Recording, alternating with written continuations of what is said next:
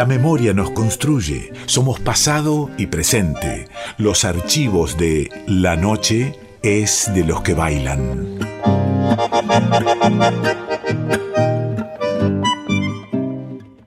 Hoy se cumplen 70 años del nacimiento de Luis Alberto Spinetta, uno de los altos creadores de nuestra música popular argentina, dedicado al rock, pero cuya primera composición, Barro tal vez, es una samba. Decidimos para esta fecha desempolvar un trabajo que hice en colaboración con La La La Radio, una radio que emite música de Spinetta a las 24 horas y que ustedes pueden escuchar ingresando a www.lalalaradio.com.ar. La edición estuvo a cargo de Mauro Torres, compañero de Radio Nacional, y junto a Gustavo Campana y a Sergio Cosia, creador de esta frecuencia online dedicada a la obra de Luis Alberto Spinetta.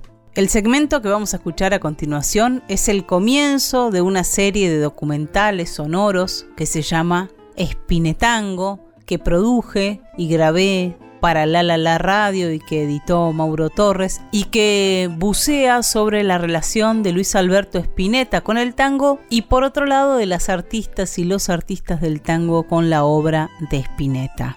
Este es el primer capítulo donde es el flaco en sí mismo quien relata algunas de sus historias con el tango, de sus sentires, de sus pensares, reflexiona sobre qué hay de tango en su música o qué no. La relación de Luis Alberto Spinetta y el tango para celebrar este 70 aniversario del nacimiento de uno de los músicos más originales, más creativos, más profundos de nuestra música popular argentina. Laura va lentamente guarda en su valija gris el final de toda una vida de penas. Laura va. ¿Qué tango flotan en la obra del flaco? Su poesía bebe de esa vieja música de los márgenes que nacía hace más de un siglo en Buenos Aires. En Espinetango vamos a buscar algunas respuestas, pero también nos vamos a hacer nuevas preguntas para conocer ese puente que se extiende entre la obra de Luis Alberto Spinetta y el tango. Y precisamente, el tango estuvo siempre en la vida del flaco. En su casa de la infancia, su papá, Luis Santiago Spinetta, era cantor y su nombre artístico era Carlos Omar. Yo lo escuchaba en una radio de, de madera, de esas de válvula, y cantaba en Radio El Mundo, muy bien, canciones muy buenas, eh, elegía. Además tenía un disco, un sello independiente y se llamaba Pampa, sello famoso. Hace poco vi que era un sello independiente argentino. Tener esa, eso cerca, estaba, como era, usaba violeros, no usaba bandoneón, entonces había guitarristas. Entonces vos veías que abrían el estuche, había una guitarra, el tipo hacía y eso, ¿entendés? A los 3, 4 años te mataba era divino. Eh, yo tenía mucho entusiasmo cuando mi padre ensayaba porque eh, escuchaba eso y me volvía loco simplemente. Y después cuando pude agarrar una viola, bueno, pero además yo hacía como, imitaba como que cantaba tango además. ¿Entendés? Agarraba una escoba y pensaba que era una viola y la rascaba y cantaba tanguitos, cachos de tango, sí, eso, se escuchaba mucho tango. El recuerdo del padre cantor, la radio y las violas de los músicos que lo acompañaban son parte del paisaje de la niñez que aparece en varias entrevistas. Pero llegando a la adolescencia surge en Luis Alberto la necesidad de diferenciarse de los mayores y de la música que escuchaban. Yo cantaba de rodado como bolita de purreta, raballeros, cachucha por la que me da. Viste, el tango era, era fuerte, pero era, era canyengue, como se dice.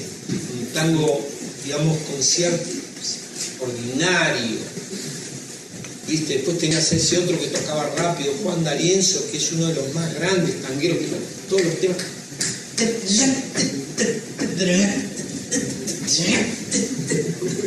Lorenzo dirigía la orquesta, era una máquina. Eso, yo cansado, eso, cansado, porque en mi casa todo el día tango, mi viejo cantaba tango, y dale con el tango, tango, tango. Empecé a escuchar. Y dije, bueno, por fin. Entonces con mis tíos, mis tíos lo negaban a Piazzolla. Hoy yo discutía, yo tenía 14 años y a mis tíos les, diga, les decía, pero no ven a los aviones que aterrizan, no ven los edificios, no ven el tráfico, los autos.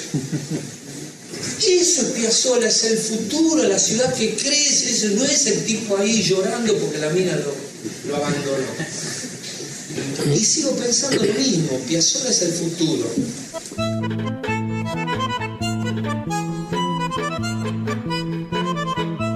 También Astor Piazzolla le prestó atención al flaco. En una entrevista del año 1985 le dijo a Antonio Carrizo, El flaco es un fenómeno como cantautor y yo soy solo un músico. Spinetta es uno de los tipos más honestos que conocí en nuestro medio.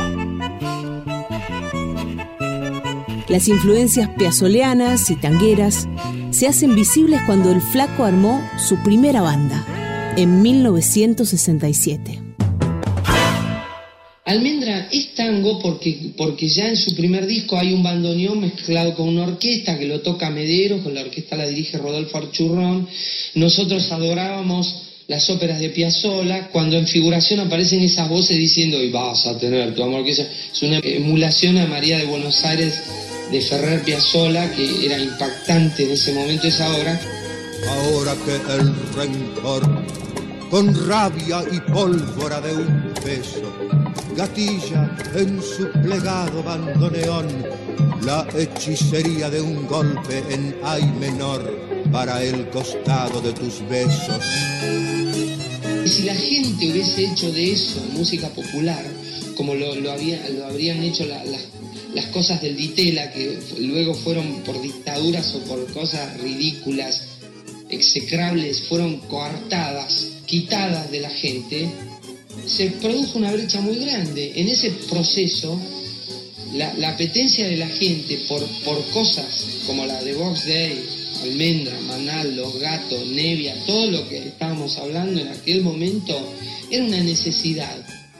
O sea, en primer lugar, mira, yo me, me, me, estoy tratando de matar en este momento para explicarte si hay tango o no hay tango, como, como si de golpe si no hubiese tango hubiese algún problema. Me nefrega. Ahora que es tu hora, María de Buenos Aires. Laura va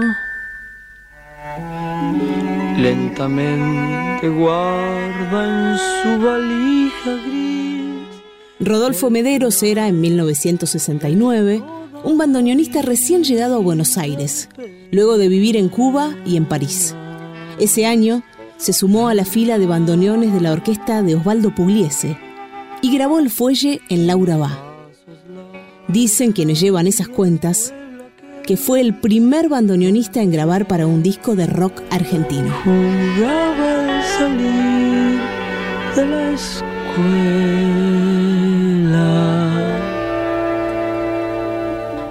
En 1977, en el festival El Encuentro, Luis Alberto invitó al escenario a Mederos y a Antonio Agri, el mítico violinista de Piazzolla con su conjunto de cuerdas. Esa noche registraron una versión que todavía permanece inédita de Peces Blancos, con sonido y gusto a tango, a Buenos Aires.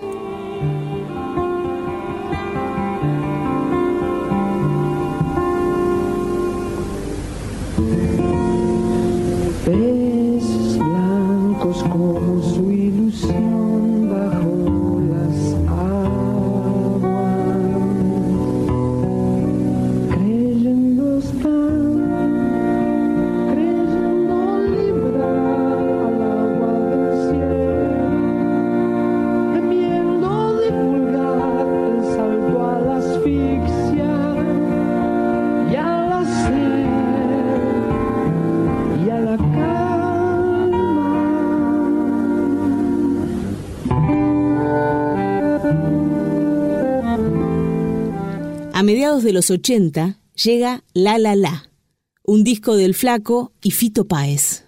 Entre los 20 temas de la placa, en octavo lugar, aparece el primer y único tango tradicional que Spinetta grabaría en toda su carrera. Grisel. La pieza de Mariano Mores y José María Contursi es una historia de amor desdichado, el relato de los desencuentros de dos que no saben cómo quererse. La versión del flaco tiene un comienzo abrupto, casi sin introducción y sin pedir permiso. Spinetta larga la sentencia. No debí pensar jamás en lograr tu corazón. Y el tango y el rock argentino son uno. No hay fronteras ni bateas. La voz del flaco y su historia los une para siempre.